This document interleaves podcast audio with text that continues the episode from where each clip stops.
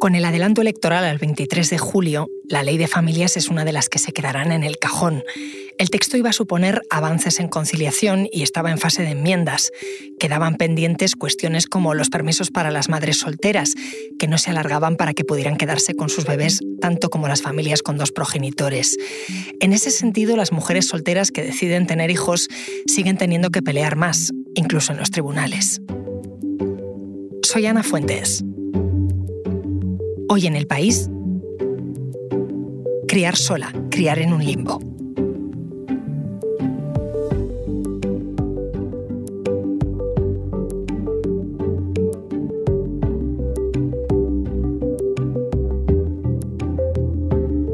Esta historia nos la trae mi compañera Belén Remacha.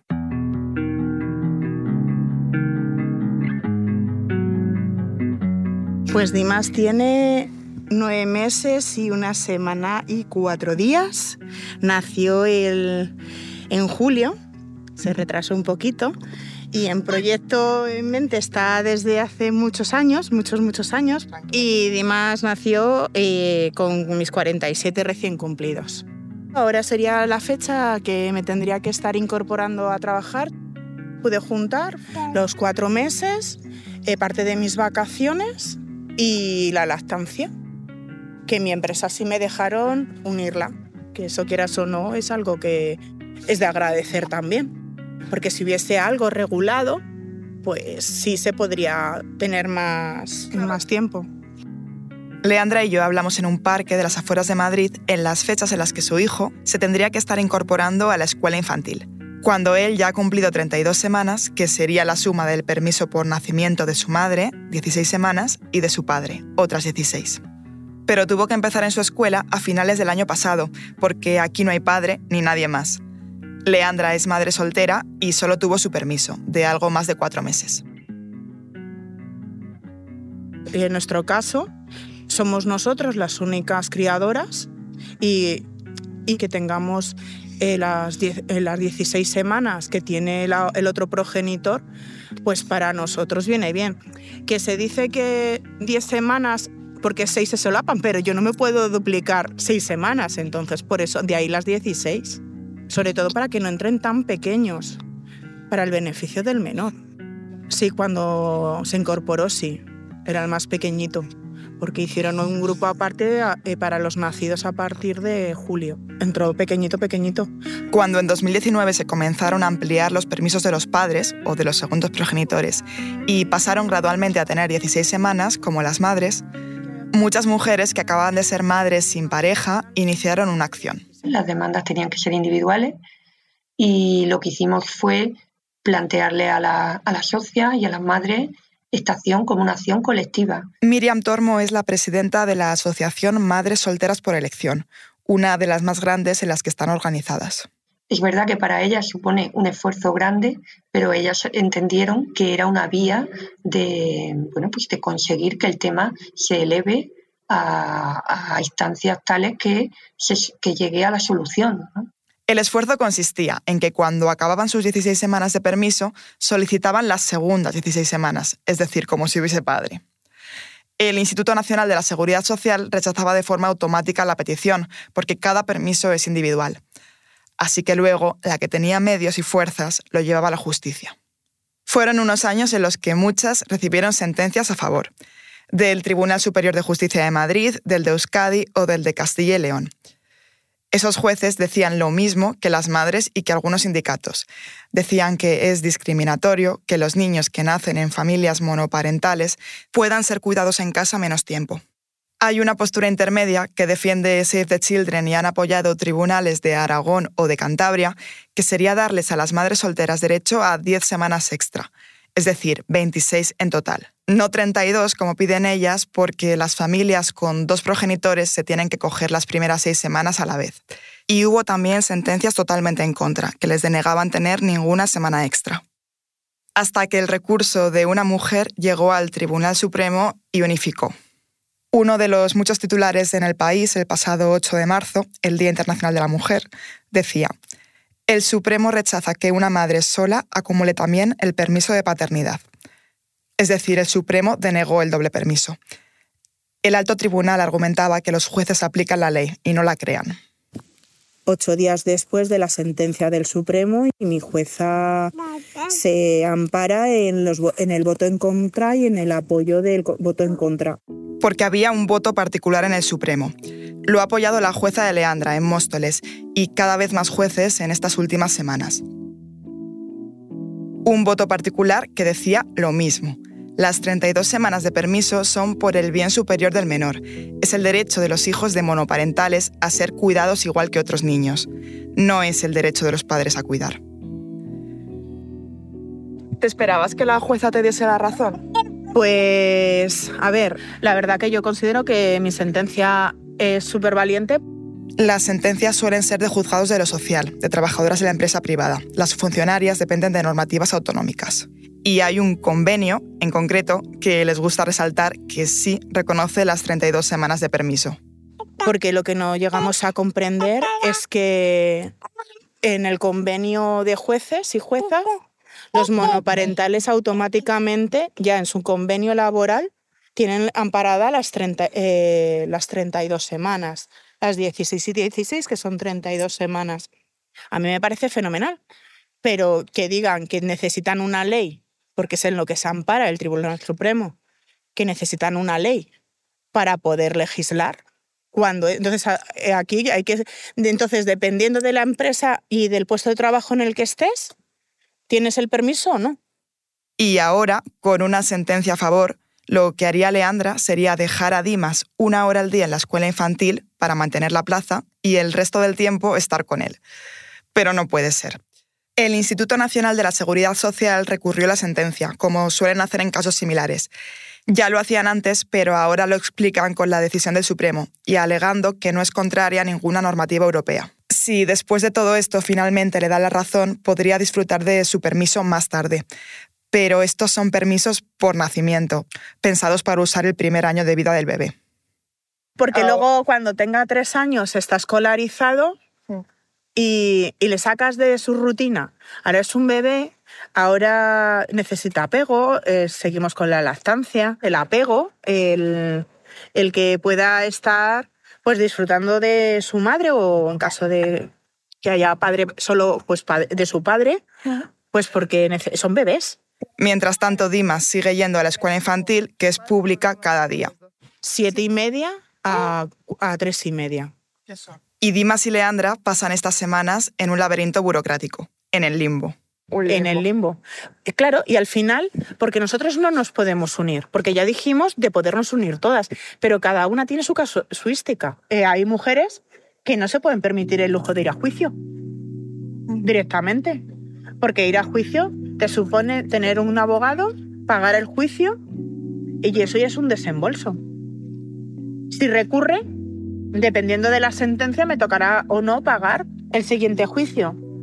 Si ellos siempre recurren porque ellos tienen no dinero infinito, pero tienen más posibilidades que la economía individual de cada mujer. La ley de familias que dirigió el Ministerio de Derechos Sociales iba en principio a incluir este permiso duplicado. Los ministerios implicados, el de Seguridad Social, Igualdad y Trabajo, parecían de acuerdo, pero finalmente se quedó fuera estaba siendo debatido en las Cortes, pero con el adelanto electoral al 23 de julio, la ley de familias es una de las que ya no saldrá adelante. Lo que han pedido siempre las distintas organizaciones de madres solteras es una ley de monoparentales, para ellas, que unifique todas las reclamaciones que tienen, que incluya los permisos, pero también una tributación más equiparada a la de las parejas, o que se zanje algo que sí hubiese incluido la ley de familias, que cuando tengan dos hijos sean consideradas familia numerosa, igual que lo son considerados así los viudos y viudas con dos hijos. Enseguida volvemos. Hoy en el país te recomendamos Te hago unfollow. Mimi XXL despide la primera temporada entrevistando a Ibai Vegan. Así mi madre y yo nos hemos apoyado desde pequeño. O sea, a mi madre le ha costado mucho sacarme adelante. Mi madre trabajaba, de, yo me acuerdo, si iba a las 8 de la mañana y no volvía hasta las 8 de la noche. ¿no? Entonces yo sé lo que es el trabajo duro, sé lo que es el esfuerzo y de dónde vengo yo. ¿no? Entonces por eso siempre tengo los pies en el suelo. Te hago unfollow es un podcast exclusivo de Podimo. Porque escuchas mientras te informas con las mejores historias, te regalamos 30 días gratis de suscripción a Podimo, la app de podcast y audiolibros. Date de alta en podimo.es barra hoy en el país. Después, solo 3,99 euros al mes. Cada mujer que decide ser madre sola tiene su propia historia, pero también tienen muchas cosas en común con otras. Por eso la historia de Leandra es la suya, pero también la de muchas mujeres en España, madres o no y solteras o no. Como nos ha dicho, Dimas nació eh, con mis 47 recién cumplidos. Y eso no es una excepción. En España, desde hace años, es más común ser madre con más de 40 que con 25. Siempre había dicho, si a los 35 no tengo hijos, los tendré sola. No sé cómo, pero ya los tendré sola. Pero luego, claro, la vida real es la vida real. La crisis económica empezó justo cuando Leandra tenía 35 años. La plena crisis. Efectivamente. 2010. Sí, 2008, 2010. Porque yo he estado subsistiendo con un contrato de fines de semana a 12 horas. A los 35 dije, jolines, ¿sabes? No puedo hacerlo. No tengo economía. Entonces ni siquiera tenía piso. Y tengo suerte porque a mí me tocó un piso de protección pública básica. Sí, no, no, no podría permitirme esos precios. La historia de Pilar, otra mujer madrileña, también es solo la suya. Tuve a Manuel y decidí ser madre en un momento en el que las cosas estaban bien. Pero con cosas en común con tantas otras. Después nos caímos con todo el equipo. Recuerdo además, yo aún creo que sí, me recuerdo un poco aquellas noticias que escuchaba en la radio, ¿no? Mientras estaba en casa con un bebé tan pequeño y la pinta tenía eh, pintaba mal. De hecho, pues fíjate, fue cuando después a los funcionarios se nos rebajó un buen porcentaje del sueldo. Reducir las retribuciones del personal del sector público en un 5% de media a partir de junio de 2010 y se nos quitó una paga extra. Para mí que me quitaran una paga extra fue duro porque, porque yo con las pagas extras pues eh, hago todo eso extra, pero que tienes que hacer, ¿no? Los seguros, eh, pues eso, guardar un poquito a lo mejor para comprar algunos detalles en Navidad. Eh, esas cosas extras del dentista, cosas que te pasan con los niños, ¿no? Que pues eso, a lo mejor tienes que pagar a una cuidadora pues porque tú el día 26 de diciembre tienes que ir a trabajar. Lo que pasa que yo he tenido la suerte de que eh, tener un trabajo estable, pues me ha pillado el toro en cuanto a que todo subía, me bajaron el sueldo y he vivido justa. Pilar vive en un piso pequeño pero bonito y acogedor del barrio de San Isidro, en Madrid. Y un día de San Isidro, el del año 2008, como ella dice justo antes de caernos con todo el equipo, nació su hijo, Manuel. Y luego ya un poco mejor, ¿no? Porque bueno, mi hijo ha ido a un colegio público desde el principio. Pero bueno, siempre he tenido que pagar eh, extraescolares siempre, porque claro, yo para tener el sueldo un poco más tal, pues claro, dedico una jornada de 40 horas con secretarías, pues a veces hasta las 8 de la tarde. Ese tiempo lo tenía que tener cubierto, entonces pues ha ido pues a lo que tocaba. Ayudo a fútbol, acciones cuando era pequeño, pues me iba a un apartamento que tenían mis padres en la playa unos días. Manuel ya no es un bebé, es un adolescente pero cuando era un bebé, en 2008, Pilar tuvo exactamente el mismo tiempo de permiso que Leandra en 2023. ¿Cuánto permiso tuviste? 16 semanas. Yo recuerdo que mi hermana dio a luz un par de años antes que yo y mi cuñado tuvo tres días. Que, que, eso ha, sido una, una conquista ¿no? de, de, derechos sociales, sobre todo hacia el menor, ¿no? porque también se habla de la corresponsabilidad, que claro, en nuestro caso pues no, no, no hay, ¿no? porque no compartimos la responsabilidad de, del cuidado, ¿no? pero también yo creo que ha sido una conquista en favor del menor. Por eso nosotras estamos en desventaja, porque claro, un niño que haya nacido en una familia biparental tiene 32 semanas en casa eh, de cuidado. Porque en estos 15 años los permisos de los padres se han igualado a los de las madres, pero los de las madres han estado congelados. Así que los de las madres solteras también. Yo lo que lloré aquel día 6 de noviembre del 2008 no lo sabe nadie. Todavía lo recuerdo, porque claro, me parecía tan pequeño. Y yo que, bueno, pues era una madre primeriza, sola, estaba llena de miedos, no nos habíamos separado en todo ese tiempo, pues claro, mm, no, no fue nada fácil. Y yo siempre lo pensaba, ¿no? Decía que era muy, que era antinatural, ¿no? De que, bueno, no, pero en la guardería se va a relacionar y tal. Y decía, ¿con quién se va a relacionar? Sí, tiene 16 semanas. Por el Instituto Valenciano de Infertilidad, que tiene centros por toda España, pasaron en 2007 700 mujeres solas. Ese fue el año en el que se quedó embarazada Pilar. En 2021, cuando se quedó embarazada Leandra, fueron 6.000, un 737% más de mujeres solas en 15 años. Los datos los contaban mis compañeros María Sosa y Miguel Ángel Medina en El País. Estos han sido 15 años en los que los tratamientos de reproducción asistida dejaron de estar financiados para las mujeres solas, por norma por el gobierno de Mariano Rajoy, y de nuevo ahora financiados por la Seguridad Social hasta los 40 años.